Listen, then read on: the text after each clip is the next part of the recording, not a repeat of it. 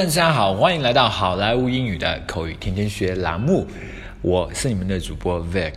我们今天就正式写满一年了，真的是非常的开心。一开始的时候只是想要随便写一写，没想到自己能坚持这么久，也一直感谢大家啊，感谢大家一直以来的支持。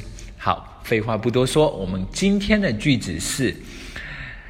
今天我们的句子是 I am a man of my word. I am a man of my word. I am a man of my word. I am a man of my word. 我是一个讲信用的人。字面意思就是 I am a man，我是一个男人。Of my word, my word, word，它原意是那个单词，还有话的意思，还有消息的意思。在这里，word 就是那个呃信用的意思。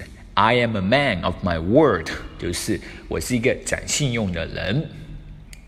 一般我们要表达这么一个意思的时候，呃，很多老外也会说另外一句，就是 My word is my bond。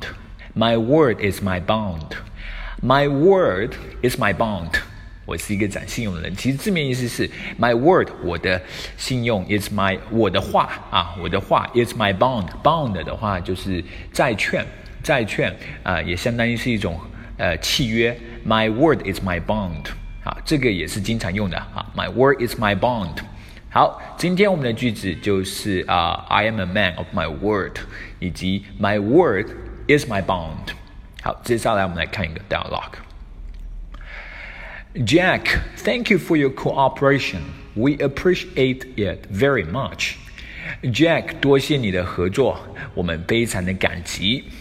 You're welcome. We're also very thrilled to have such a supplier as your company.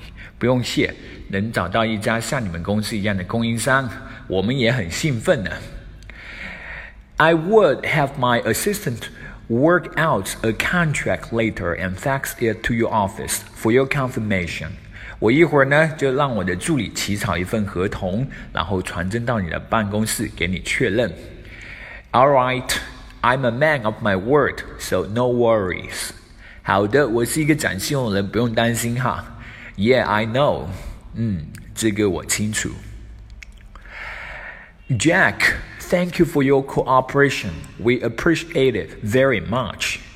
You're welcome. We're also very thrilled to have such a supplier as your company. I would have my assistant work out a contract later and fax it to your office for your confirmation. Alright, I am a man of my word, so no worries. Yeah, I know.